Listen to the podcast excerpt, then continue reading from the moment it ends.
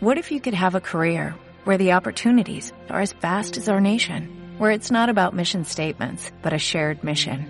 At U.S. Customs and Border Protection, we go beyond to protect more than borders, from ship to shore, air to ground, cities to local communities. CBP agents and officers are keeping people safe.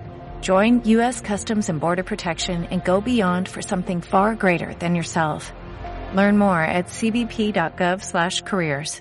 Mira, yo, te cuento una cosa y es que eh, mi primera clase de español en una academia, eh, cuando, o sea, ya como trabajo remunerado, fue con niños de 8 años, 8 o 10 años, y fue una experiencia tan horrible que digo, nunca más voy a dar clases a niños.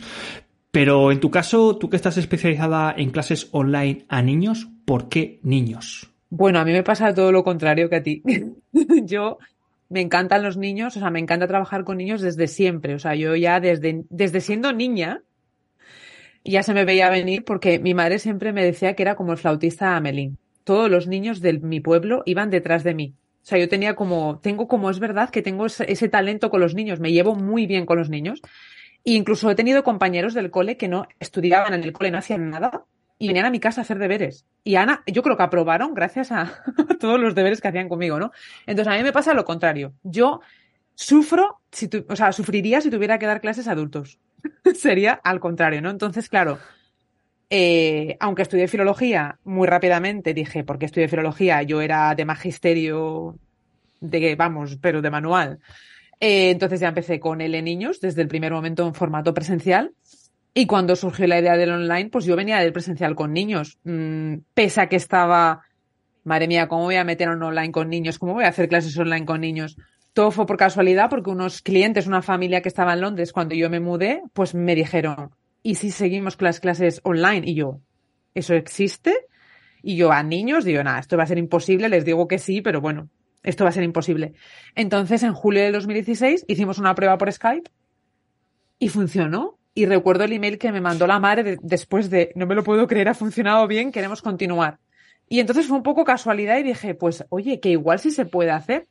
Pero sin embargo, cuando empecé a trabajar en mi proyecto, eh, seguía con miedo, ¿eh? No te creas tú que directamente dije, mm.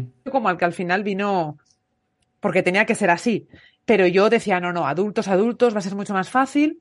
Pero al final la realidad se impuso, a mí me gustan los niños, yo quería trabajar con niños y por eso me dedico a la enseñanza a niños. He estado bicheando un poco tu, tu, página web, tu negocio en Joy Español y, y, veo que, a ver, tienes muchas cosas, ¿eh? Vamos a intentar desgranar poco a poco todo lo que ofreces en cuanto a servicios para niños, luego jóvenes, luego también para profesores, todo lo que está ahí. Vamos a empezar con las clases online para niños. He visto que tu propuesta de clases es clases online para tu hijo educado en familia bilingüe. Explícanos qué es esto.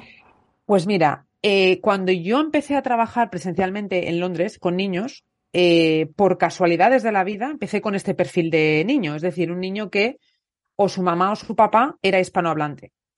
Entonces, obviamente, el, el, español se necesitaba no por cuestiones de, ay, qué bueno va a ser para nuestro futuro, sino es porque quiero que mi hijo hable con su abuelo, su abuela, sus primos, sus tíos que viven en Latinoamérica o en España.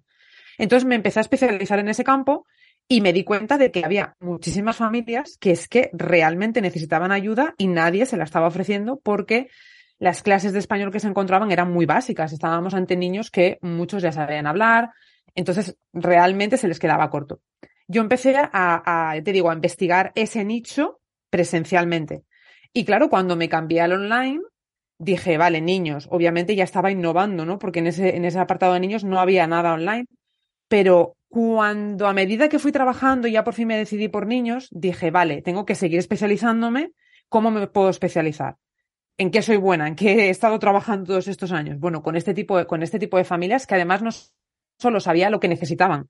Yo sabía ayudarlos, sino que es que tenía muchos contactos. O sea, conocía muchísima gente, ¿no? Que se, que, que encajaba en ese perfil. Entonces, pues por eso fue mi decisión. Este tipo de alumnos son, necesitan una ayuda muy específica. Es decir, a mí no me sirve ningún manual de L para darle clases a este tipo de niños porque sus necesidades son súper particulares y además es que son un mundo, es que te encuentras mmm, de todo, porque hay niños que hablan muy bien, pero a la, hora de escribir no pueden escribir o no pueden leer o em, entienden absolutamente todo en español, pero son incapaces de hablar en español. Entonces, me gusta porque suponen un reto. Entonces, no, no, no te aburres nunca. Siempre hay algo nuevo a lo que enfrentarte. Y además, pues como mi experiencia está ahí, yo entiendo muy bien a esas familias. Entonces, conozco muy bien eh, cómo ayudarles y, y, lo que necesitan. Por eso fue que empezamos por ahí. O sea, que es un, es un tipo de niño, no sé, no, es niño en general, es un niño de, español de herencia. Es decir, un niño, pues que digamos que viene de, de familia, de padre o madre que habla otra lengua, que, que quizá pues el, no sé, igual se ha ido a un contexto a España, por ejemplo, y de repente está inmerso, ¿no? Los padres no hablan, pero él sí que habla y está empezando a aprender esa lengua. Hay diferentes perfiles. Hay ese perfil de familia que, por ejemplo, eh, además te pongo un ejemplo real, que son chinos, se han venido a España y su niño de repente empieza en un cole aquí en España y obviamente necesita el español. Está ese perfil, por un lado, que, que existe, y después está el perfil de eh, por ejemplo, mujer que se casa en Londres con un británico hmm. y obviamente ya es española y su familia está en España, nace su hijo y educar a un niño bilingüe es muy complejo. Vale, muchas familias sí lo logran hacer desde el principio, pero otras no. Y entonces de repente se ven con un niño que tiene cinco años y que está mmm, desvinculándose de la lengua de sus abuelos, por ejemplo, ¿no?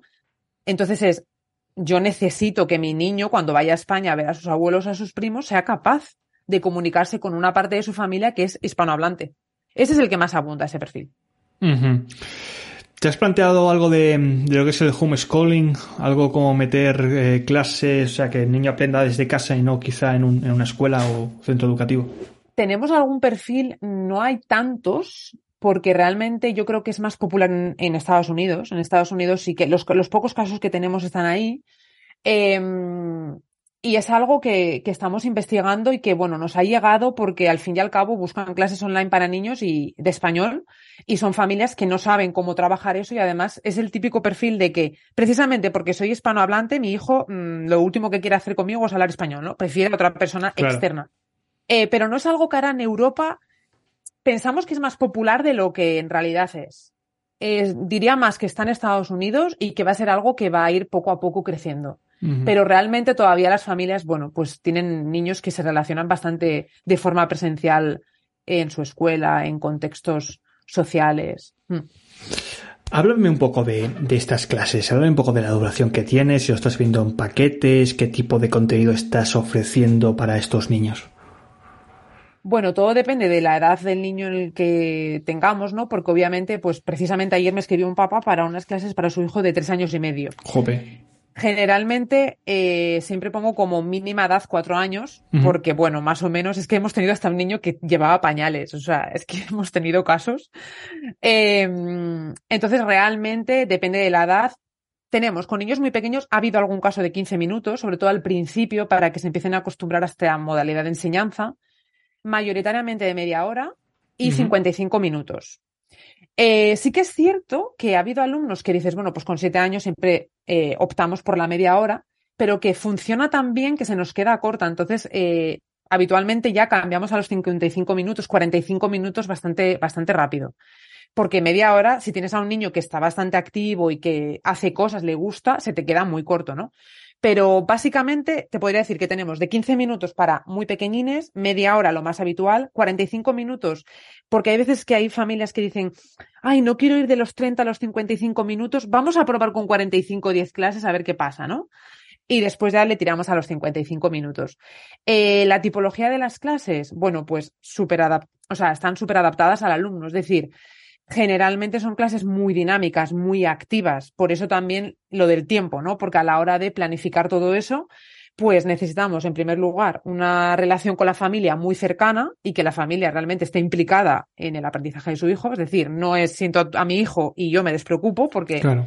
con nosotras no funciona ese tipo de familia porque necesitamos cosas, o sea, que haya cosas preparadas, cosas impresas, que los niños tengan eh, pues a su alrededor objetos determinados, la cocina en ocasiones, ¿no? Entonces la familia tiene que estar ahí presente. Y, y, después, por otro lado, pues a veces también hacemos pues clases de dos en dos, si son hermanitos, dependiendo, no te creas que suelen funcionar muy bien las clases de los hermanos porque acaban peleándose y acaban claro, claro. no funcionan bien. Pero bueno, sí que es verdad que yo tengo algunos hermanos que funcionan maravillosamente Y después, a la hora de ofrecer estos servicios, es verdad que hemos estado durante mucho tiempo con paquetes, porque con niños realmente las familias es lo que mejor funciona, sobre todo al principio. O sea, yo al principio siempre digo, es mejor empezar con paquetes porque la familia necesita conocerte. Lo bueno que tiene un niño es que si tú le gustas, o sea, si os gustáis mutuamente, eso puede ser eterno. Es una relación para toda la vida, como digo yo. Yo tengo alumnos que empecé con ellos con cuatro años de forma presencial, se pasaron al online, siguen conmigo y ya, son adolescentes. Entonces, es lo bueno, que si tú fidelizas a este cliente, está ahí para siempre, ¿no? Entonces yo diría que al principio es mejor empezar con, con esa modalidad de paquetes, pero la verdad es que ahora ya estamos em, trabajando en otro tipo de, no suscripciones, porque no son suscripciones, pero sí como cursos más completos, porque tú ya sabes que hay alumnos que empiezan en septiembre y realmente hasta julio claro. Están contigo. Entonces, algo como más duradero que también es más sencillo para mí de gestionar como para ellos de automáticamente pues ir pagando. Es, es la parte positiva, ¿no? Que tienen estos alumnos que están como más em, ubicados dentro de un calendario no más cerrado no que muchas veces viene determinado por los padres no y eso pues te asegura de que estén pues un, un largo tiempo contigo sí yo me pregunto la capacidad de atención que tiene este tipo de estudiante. Es decir, eh, es que nunca he dado clases a tan pequeños, o sea, cuatro años, olvídate, ¿no? Pero, jope, ¿cómo? O sea, eh, me dices incluso que trabajas con 55 minutos, es decir, que igual esto para, para no sé, se me, se me haría eterno para, para un niño que igual está pensando otra cosa, que está pues tocando un juguete, que está manipulando, que está llamando a su mamá. ¿Cómo, cómo haces para captarles la atención y que presten atención en una clase online? Claro, yo realmente, a ver, es lo que, lo que a todos nos da miedo, ¿no? De primeras pensar, ¿cómo voy a lograr que el niño se quede concentrado? En primer lugar, o sea, la estructura de clases tiene muchísima importancia cuando trabajamos con niños. Es decir, tiene que haber ciertas rutinas que sí o sí tienen que estar en clase. Eh, una rutina de inicio en la que el alumno sepa a lo que nos vamos a enfrentar, o sea, que el alumno sepa por anticipado qué es lo que va a ver en la clase. Eh, y después mini bloques. O sea, no podemos pretender hacer actividades de media hora con un niño porque obviamente a los 15 minutos está perdido. Entonces yo intento hacer eso, mini actividades por bloques, además que sean variadas. Es decir, que si igual empezamos con una actividad en la que estamos revisando algo, eh, pues la siguiente sea mucho más dinámica, pueda ser un juego en el que realmente estamos también revisando, también trabajando sobre esa estructura X, pero que sea completamente diferente. Para mí la clave es Mm, lo primero de todo es pensar, si estás en una clase online, piensa que no es una clase online. O sea, la clase sí se lleva a cabo a través de una plataforma, pero que tiene que ser lo más vivencial, tangible y experiencial que te puedas echar a la cara. Es decir, estamos en una habitación, la habitación está llena de cosas, llena de cosas que forman parte de la vida del niño. Claro. ¿Por qué nos pasamos horas creando una infografía con la ropa? Si tiene un armario que está lleno de ropa. Es que es su mundo, claro. O sea, se relaciona quizá, tiene menos experiencia del mundo de cada fuera, pero sí del, mundo de, su realidad cercana, que puede, ser una habitación, claro. Claro, entonces, si estamos trabajando los colores, eh, formas, estamos llenos, rodeados de colores y de formas, la comida tiene una cocina, que hay una nevera que tiene comida. Si estamos eh, estudiando las partes de la casa, mm, si tenemos un ordenador portátil, vamos a movernos por la casa. Entonces, si introducimos ese tipo de actividades dinámicas en las que estamos implicando al niño de una forma activa, para él pasa la clase volada porque está interactuando con su entorno y me está enseñando su ropa y me está enseñando sus juguetes y si estamos describiendo, no describo con una foto que te pongo en la pantalla que el niño 10 minutos concentrado así es muy fácil que se pierda, sino que me está describiendo sus muñecas, me está describiendo sus peluches, me está describiendo su mascota. Realmente para el niño es mucho más significativo que describirme una persona que no conoce de nada. Incluso me trae fotos de su familia. O sea, al final es implicar al niño en su propio aprendizaje. Y sobre todo pensar, estás en una clase online, piensa que no es online. Hazlo de la manera en la que lo harías, de una forma presencial, pero incluso mejor, porque estás en una casa con acceso a todo. Entonces es genial. Sí. Ese, te estoy hablando y, me estoy hablando, yo también tengo a, una hija de cuatro patas con un rabo aquí que está, se ha metido en el cajón y está tirando absolutamente todo. O sea que igual que el otro día la mía, que también hice una entrevista y pasó exactamente lo mismo. Eh, es que en el fondo es buena ¿eh? también, pero es que no, para, la gente que lo esté escuchando es, una gata, ¿eh? Yo no tengo hijos de momento, pero está aquí, estás tú aquí hablando y está tirando cosas del cajón, así que quieta. Y yendo un poco más allá ahora, claro, tienes mucha razón esto que comenta Solaya, ¿no? De que la, o sea, lo que es significativo para el estudiante, o sea, para un niño, es realmente es, la realidad cercana que vive, ¿no? Que muchas veces quizá tenemos esta dificultad de que igual no podemos traer tantas cosas de fuera, podemos hablar de tantos temas de, de lo que a nosotros pues es nuestra realidad, pero sí de esta realidad que es cercana al estudiante y que la tiene ahí mismo, que son los juguetes con los que juega, las fotos de su familia y todo esto. Eh, sé que también ofreces clases para jóvenes y clases grupales. Hablamos un poquito cómo va esto, que son los jóvenes, a partir de qué horquilla de edad, y si haces cosas parecidas que con los niños, o es algo diferente. Pues mira, los jóvenes cada vez eh, se consideran jóvenes más pequeños, porque yo ya con 12 años ya tenemos preadolescentes, o sea, ya se empieza a notar, ¿no? Entonces, a partir de 12, 13 años ya estamos ante un adolescente. Entonces, obviamente llega el momento, además yo lo estoy viviendo con una alumna, que yo eh, empecé con ella con cuatro añitos, presencial, después la vi online y ahora es preadolescente. Entonces, ahora empieza el momento en el que es realmente complicado. Ese, ese cambio, ¿no? Realmente tienes eh, delante a un alumno una alumna que le cuesta un poquitito más. Sí que se nota que le cuesta un poquitito más porque de repente tiene en la cabeza cualquier cosa. Otras cosas. Se, se ha terminado ya lo de armario, lo de la ropa que tiene igual ahí o la foto de sus familiares y ya es otra cosa, sí. Claro, en este caso tendríamos que adaptarnos, es decir, lo de la ropa funciona bastante bien, sobre todo con las chicas. Eh, les gusta mucho también enseñarse, enseñarte su ropa.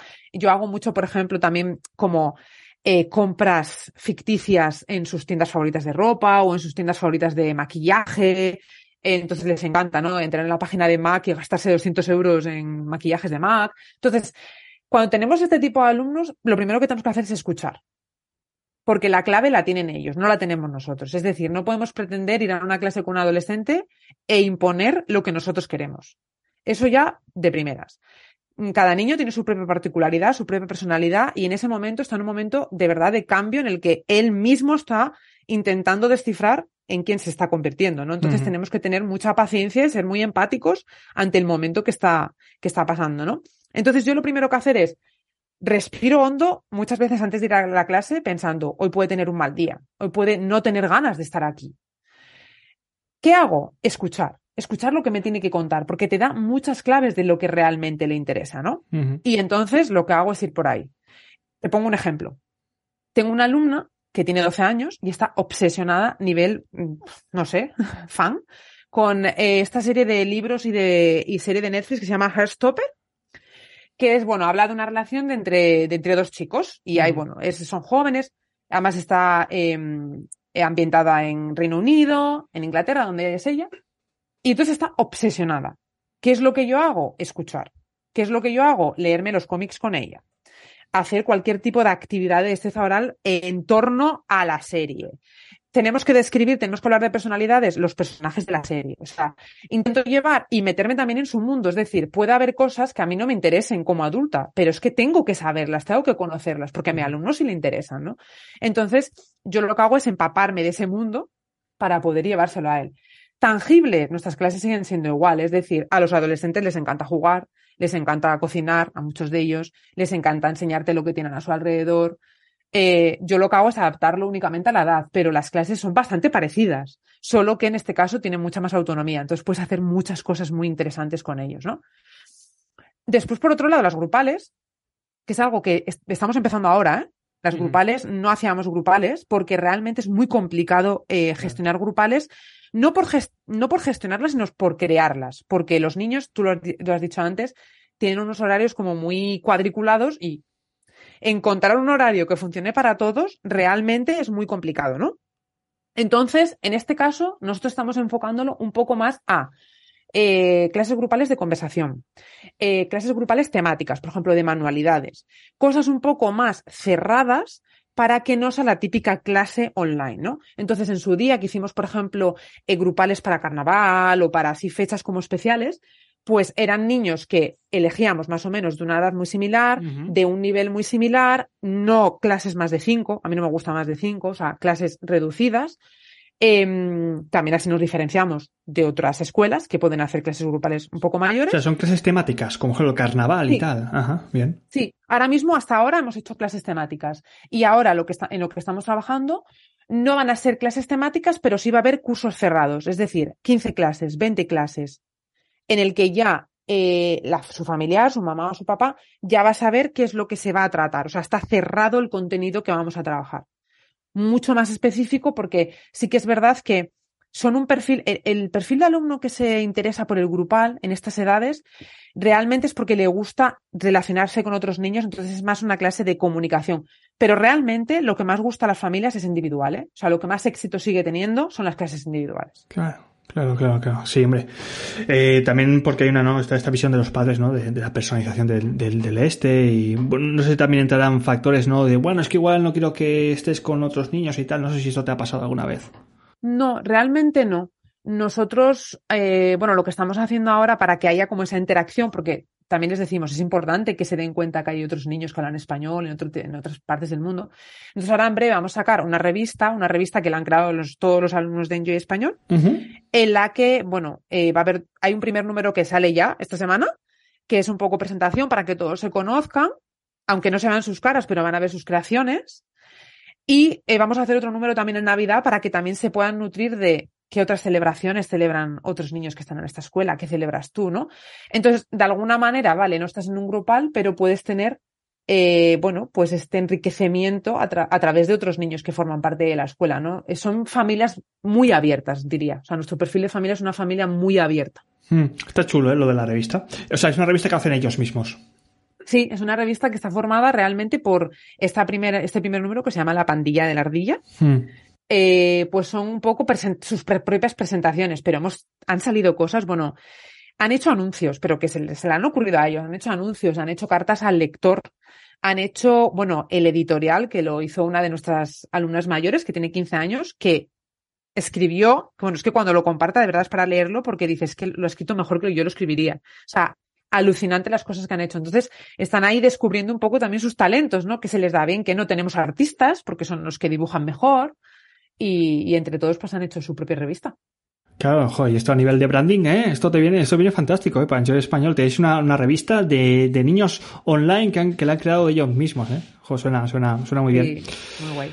Vas a hablar de, del negocio, ¿eh? del negocio, de, de, ver cómo tienes articulado todo esto. Ya hemos hablado un poquito del estudiante ideal, que siempre digo que es por donde tenemos que empezar a articular el negocio, que son niños, ya has dicho niños pues que de cuatro añitos hacia arriba, clases one-to-one principalmente, también tienes a jóvenes, con todas estas peculiaridades. ¿Cómo te das a conocer ante estos eh, estudiantes? Eh?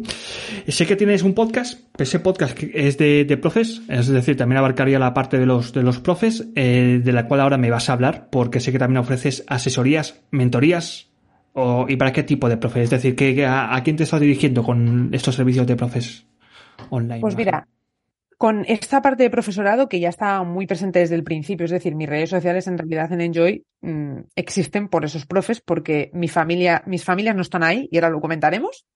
Em, y al principio sí que es verdad que me dirigía un poco más a esos profes que están empezando, que todavía no saben muy bien, ¿no? Pero realmente estoy, ahora estoy enfocándome al profe que ya está dentro. Es decir, que ya tiene una experiencia como profe online, que ya ha tenido sus primeros pinitos, que de repente se da cuenta de que, bueno, pues el emprendimiento puede ser para mí, eh, pero realmente me gusta más eso, pues trabajar con este, con este perfil que no con profes que están empezando desde cero, sino profes que ya están aquí, pero realmente, bueno, pues no es sencillo emprender como profe y hay que tomar decisiones y hay que reflexionar mucho y hay que pensar como un negocio y, realmente todos los servicios están enfocados para ese tipo de profe, para el que ya ha descubierto esto y ya ha dicho, oye, me gusta, no es porque hay una moda y me apunto, ¿no? No, o sea, sé lo que implica, estoy aquí y quiero invertir en mi negocio, que eso también es muy importante. Si es que encima pagan más. ¿eh? No sé por qué esa manía siempre, ¿no? Que tenemos de dirigirnos a gente que empieza. Y la gente que empieza, la verdad es que no, muchas veces ni, ni, ni ve esto como algo serio, ni ve que tenga que invertir, ni va a invertir esa cantidad de dinero. Al menos al principio, ¿no? Entonces es mucho más sencillo dirigirte a la, a la gente que ya ha empezado y que le va bien, ¿eh? Sí.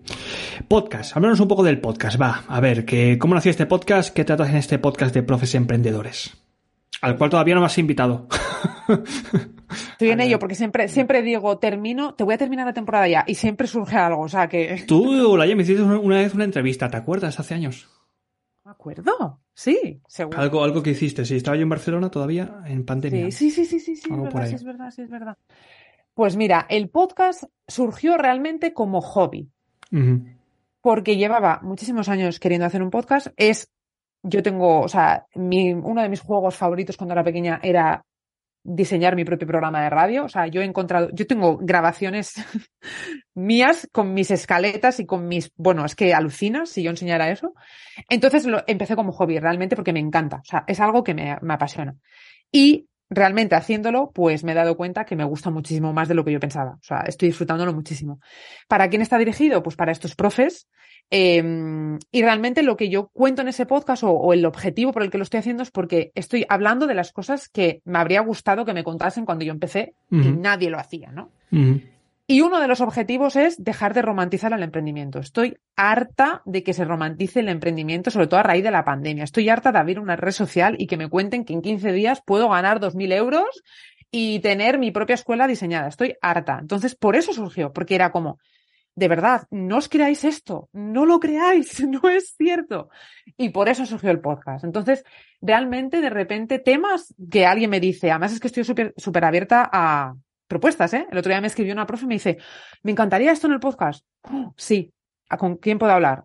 Ya está. O sea que es algo que estoy experimentando, me está gustando mucho por eso, porque es como una experimentación. Y realmente, pues, pues eso, eh, quiero contar aquello que no me contaron a mí.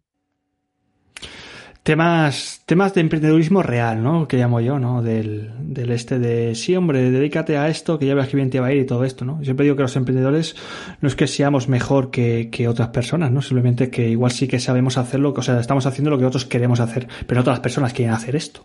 Aunque hay personas que no, sé, no sabes por qué, pero están como empujadas a, a emprender y tal, y en verdad no son emprendedores. Eh, vale, entonces el podcast, también tenemos, también sé que estás por redes sociales, yo a redes sociales, sé que le, das caña a Instagram todavía. A ver, eh, mira, precisamente estoy en un cambio en ese aspecto porque a mí me gusta Instagram, es una red que me gusta, pero realmente estoy agotada. O sea, eh, a raíz de la pandemia eh, ya tuve un momento de esto no lo soporto más. o sea, cada vez que entraba a mi cuenta era una tortura. Y entonces a partir de ahí ha comenzado un poco como mi hastío con la red social, ¿no? Creo que se ha perdido un poco esa esencia que había al principio de colaboración, de networking, nuestra primera generación. O sea, había un, un entorno que, que enriquecía, ¿no? Yo creo que eso se ha perdido. En Instagram ahora mismo hay muchísimo ego. Es una red social en la que se alimenta sobre todo el ego y que cuando entras de realmente ves lo mismo 20.000 veces. Entonces digo, o sea, ¿qué aportas aquí, no? Entonces yo ahora mismo estoy eh, dirigiéndome principalmente y poniendo todos mis esfuerzos en la newsletter, Bien. que era algo que tenía bastante abandonado y, y, no sé por qué. Entonces realmente quiero establecer conexiones con, con, la madriguera, con la gente que forma parte de la comunidad de una manera honesta y, y recíproca. Es decir, yo me implico contigo, pero tú, yo también quiero que tú te impliques conmigo y, y quiero que sea honesto, ¿no? Pienso que en una red social esto no se consigue. Ahora mismo no, no se consigue y que en la newsletter sí se consigue. Yo por lo menos estoy viendo que poco a poco, porque esto lleva mucho tiempo, eh, lo estoy consiguiendo. Entonces, mi relación con las redes sociales ahora mismo es como me viene. O sea, yo es que soy muy emocional. Cuando me apetece, le doy. Principalmente ahora lo estoy utilizando para, eh, bueno, pues una story es muy fácil hacerla, compartir lo que hago en el podcast es muy fácil hacerlo y ya está. Pero realmente eh, mi todo ahora mismo va a la newsletter. Dicen que la gente lista está en la lista. Así que si tú tienes lista, eres gente lista. Eh, lo digo porque ahí está el secreto de las, de las ventas. La gente no se lo cree, ¿no? Pero una cosa es el ego, son los corazoncitos, otra cosa es que la gente te compre. O sea, la gente te compra mucho más a partir del newsletter. ¿eh? Podríamos hablar esto un largo, largo camino de la newsletter. Pero bueno. Eh, mira, te voy a plantear una duda. Eh, vale, o sea, estamos viendo los canales de visibilidad, te, te centras 100%, bueno, ahora estás como más centrado en el email marketing, no, pero también juegas con redes sociales, tienes el podcast, vale. Una duda que me plantea también la tribu de profesores online es a ver, a veces hay, hay, gente igual que quiere lanzarse también, ¿no? A esto de dar clases de español online o cualquier tipo de idioma, se quiere dirigir a niños y se plantea cuando yo cree contenido en la red, en un blog, en un podcast, en un canal de YouTube, lo que sea, ¿a quién me dirijo? ¿Al niño o al padre? Muy buena pregunta. Te perdí un poco mientras estabas diciéndomela, pero al final te recuperé. por, por, si ven la, la, gente mi cara de eh, estoy perdida. Sí, a veces eh, te quedas un poco congelada, pero no pasa nada. Eh, pues mira, al, obviamente, bueno, en primer lugar a la madre principalmente a la madre. No padre, madre. Eh, no padre, madre. o sea, si hablas en femenino, mejor. porque es la madre. Aunque también hay padres, ¿eh? Pero me hace gracia porque muchas veces te contacta el padre, pero después se ocupa de todo la madre. Entonces, bueno, es un poco curioso. Eh, madre, familia, realmente. O sea, lo que crees en, en tus redes sociales tiene que estar dirigido al, al, que te va a pagar. O sea, el niño no se va a meter en Google para buscar sus clases, ni va a estar en Instagram buscando clases. Entonces, yo a veces, muchas, muchas veces me hace gracia cuando crean cositas que son para niños, porque realmente es que el niño no va a decidir si tú eres su profe porque te ha visto en Instagram. O sea, no. Pero no solo el profe, el, la mamá o el papá tampoco está en Instagram buscando claro. al profe de su hijo. O sea, y ayer lo hablaba con una profe yo, olvídate de poner un esfuerzo en Instagram o en otra red social, olvídalo. Una familia no va a Instagram a buscar profe para su hijo, va a, va a desconectar, si tiene tiempo, que no lo tiene, eh, para ver a su influencer favorito, eh, pasar stories así y punto pelota. No va a buscar ahí a ningún profesor. No lo va a hacer. Eh, yo realmente, analizando estos años que ya van para siete, eh, he eh, ido probando, pues venga, redes sociales, pues venga, mi blog, pues venga, el canal de YouTube. Si de mi formulario de clases de prueba, que ahora mismo tengo desde la última vez que lo cambié, tengo 159 reservas de clases de prueba, uh -huh. el 99,8 llegó a través de Google. Claro, claro. El otro restante por recomendaciones y el 0,00003 de redes sociales. Y de redes sociales suelen ser profesoras que tienen hijos. Uh -huh, uh -huh. O sea, no pongáis esfuerzo en redes sociales para familias, porque no tienen tiempo ni para responder un email, no van a tener tiempo para que tú le cuentes qué significa ser bilingüe. Uh -huh. Es más, en la newsletter, mis familias solo reciben un email al mes, no reciben más, porque un, no pueden, realmente no tienen tiempo para leer más. Entonces yo diría que pongan todo su esfuerzo en posicionar su página web. Vale, eh, me imagino también con artículos de blog y todo esto. Eh, puntos de dolor que tiene un niño. O sea, tú, ahora sabemos que ya hablas con la madre, la madre es la, decisora, eh, al menos el padre es a veces el que busca, pero la madre es la que decide si mete el dinero o no mete el dinero. Eh, ¿Qué puntos de dolor tú atacas a la madre para decirle, oye, tu hijo eh, lo que le conviene son mis clases de español online? Hay dos puntos de dolor. El primero que ya hemos hablado antes, que lo relacionamos con la parte emocional. Es decir, el principal punto de dolor que tiene esa familia es que su hijo no se puede relacionar con su familia hispana. Es decir, va a España y es el raro. Vale. No lo entienden, no puede jugar con sus primos, no puede entender a los abuelos. Ese es el, sí, o sea, el fundamental. Es emocional, ¿eh? También 100%. Es emocional, sí, 100% es emocional.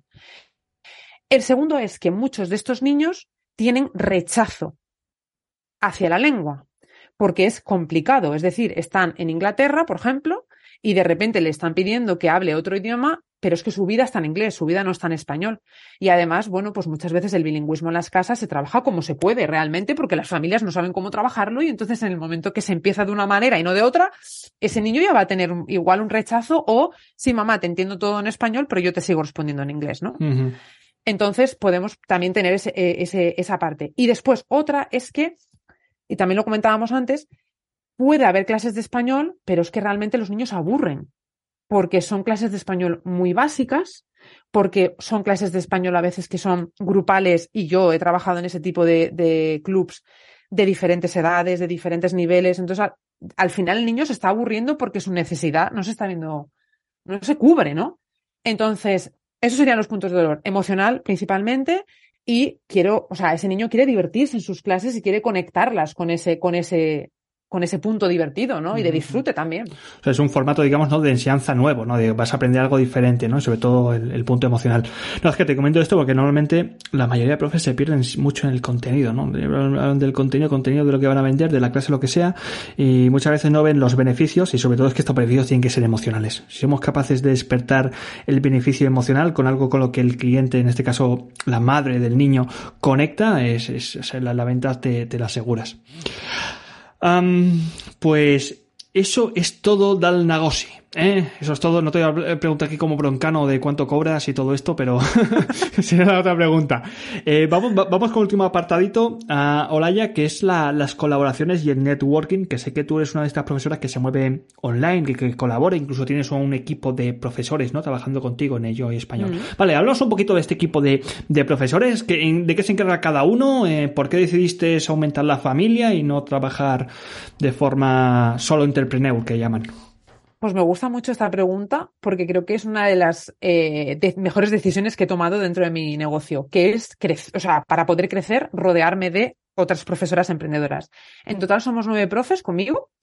Eh, ¿Y por qué? Bueno, ¿por qué? Por la pandemia. Es decir, llegó la pandemia y había un momento en el que era imposible dar respuesta a tantísimos emails de clases de prueba y clase de prueba porque antes funcionaba bien, pero tú tenías que hacer una labor de convencimiento con esas familias. Llegó la pandemia y ese paso intermedio desapareció, ¿no? Entonces yo no podía hacer frente a todo eso, es decir, es que era imposible. Em, entonces empecé a necesitar profesoras y yo empecé a aprender a dirigir un equipo in situ durante la pandemia, o sea, que me arrancaba el pelo a puñados, o sea, fue horroroso. Pero ahí me di cuenta, es, es una manera de crecer muy buena para mí, porque me rodeo de gente que de verdad el equipo es, que es increíble y además es un win-to-win. Es decir, yo les estoy ofreciendo algo a ellas y yo también me estoy llevando algo, obviamente, ¿no? Entonces, ¿cómo colaboro? Tengo dos tipos de colaboraciones, ¿vale? Están las profes que forman parte del equipo, que todas tienen sus propios proyectos de enseñanza online a niños. Muchos profesores siempre me dicen, pero ¿cómo puede ser que metas dentro de tu propio negocio a alguien que es tu competencia, ¿no? Precisamente por eso realmente eh, son todo profes que la gran mayoría se formó conmigo. Entonces yo ya, para empezar, las había formado yo. Habían estado mis mentorías en asesorías, cursos, las conocía personalmente y sabía qué tipo de profesoras eran. Entonces, primero, es que eres la profesora Enjoy que yo quiero en mi escuela. No quiero otra, te quiero a ti. Y en segundo lugar, porque ¿con quién voy a colaborar si no es con mi competencia?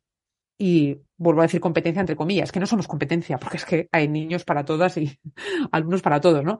Entonces, em, me gustó mucho empezar a trabajar con ellas porque ellas se sienten en un espacio en el que su yo emprendedor no desaparece, porque tienen su propio proyecto. Entonces pueden seguir desarrollándose en su propio proyecto, pero a la vez están en otro en el que también están aprendiendo, están con otras profes emprendedoras, por lo tanto enriqueciéndose. Y aquí ganamos todas. Obviamente yo les pago mejor que les pueden pagar en otro sitio. Y al mismo tiempo, de, de, su clase, pues yo me estoy llevando una comisión. Por lo tanto, de todas las clases que se dan en nuestra escuela, que tenemos casi 90 alumnos, yo me estoy llevando algo. Entonces estoy obteniendo un ingreso pasivo, entre comillas también, hmm. de esas clases, a la vez que tengo mi equipo, que no solo colaboran ahí, sino que también pues, mm, nos ayudamos en otro tipo de aspectos. Y además es, chicas, he pensado esto, ¿qué os parece si lo hacemos? Lo hacemos eh, y todas nos llevamos lo mismo. O sea, no es yo me llevo el 50% y el 50% os lo repartís. No, aquí todas somos iguales a la hora de crear, por ejemplo, una formación para profes, etc.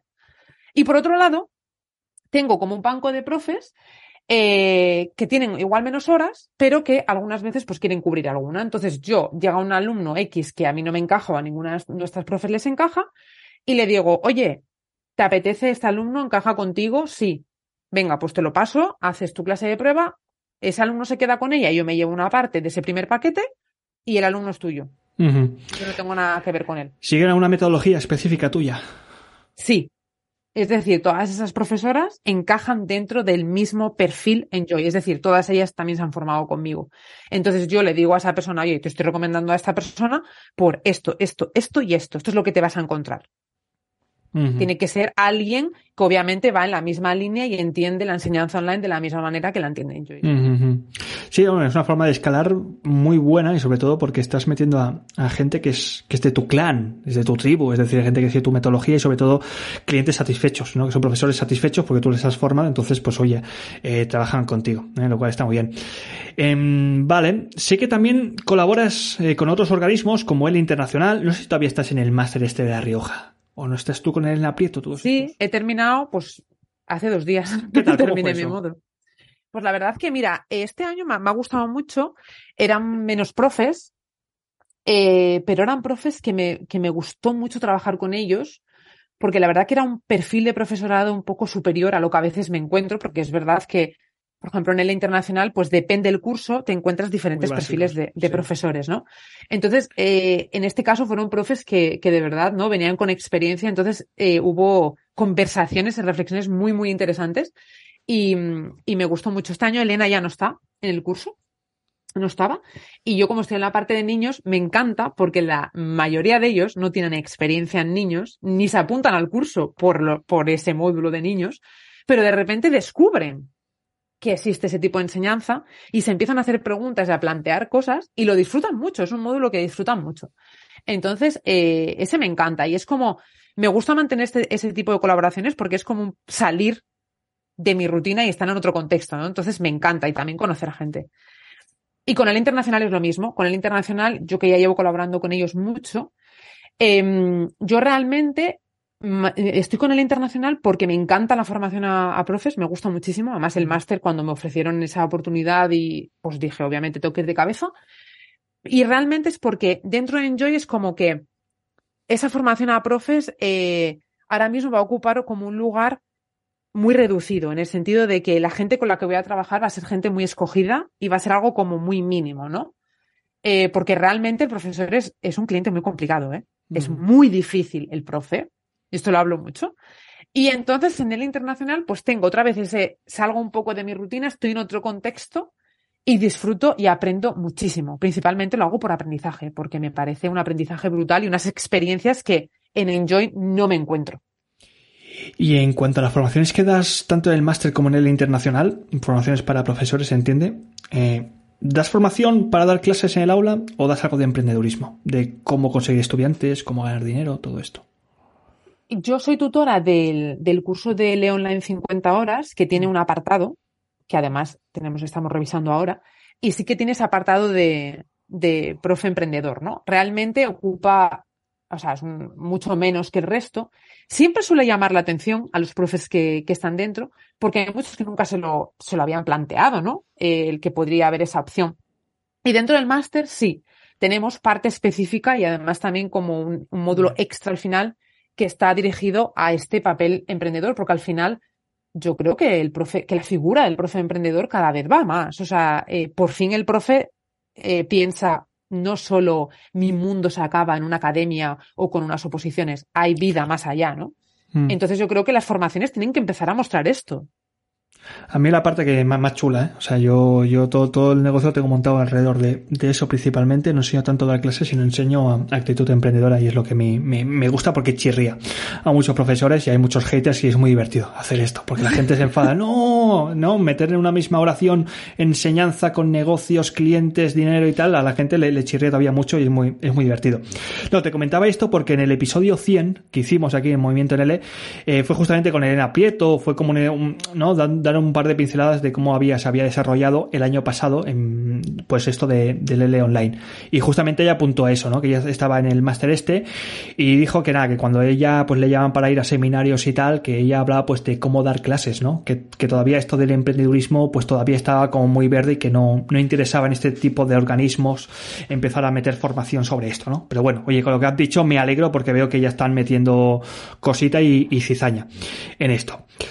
Em, nos falta el último evento, a ver si esto lo haya cuando sale, que sería, yo, sueño con esto, un evento de profesores de L online. Eh, me refiero a evento de profesores de L emprendedores. ¿Tú, ¿Tú, ves esto? ¿Tú sabes si algo se está moviendo ya por el panorama o, todavía no? Eh, que se esté moviendo no lo sé, que Vicente, de Spanish with Vicente, y yo, eh, creo que fue el mes antes de la pandemia, es que fue maravilloso, febrero del 2020, Vicente y Olaya se reúnen por Zoom para precisamente plantear nuestro sueño, que es organizar un evento presencial para profes de L online.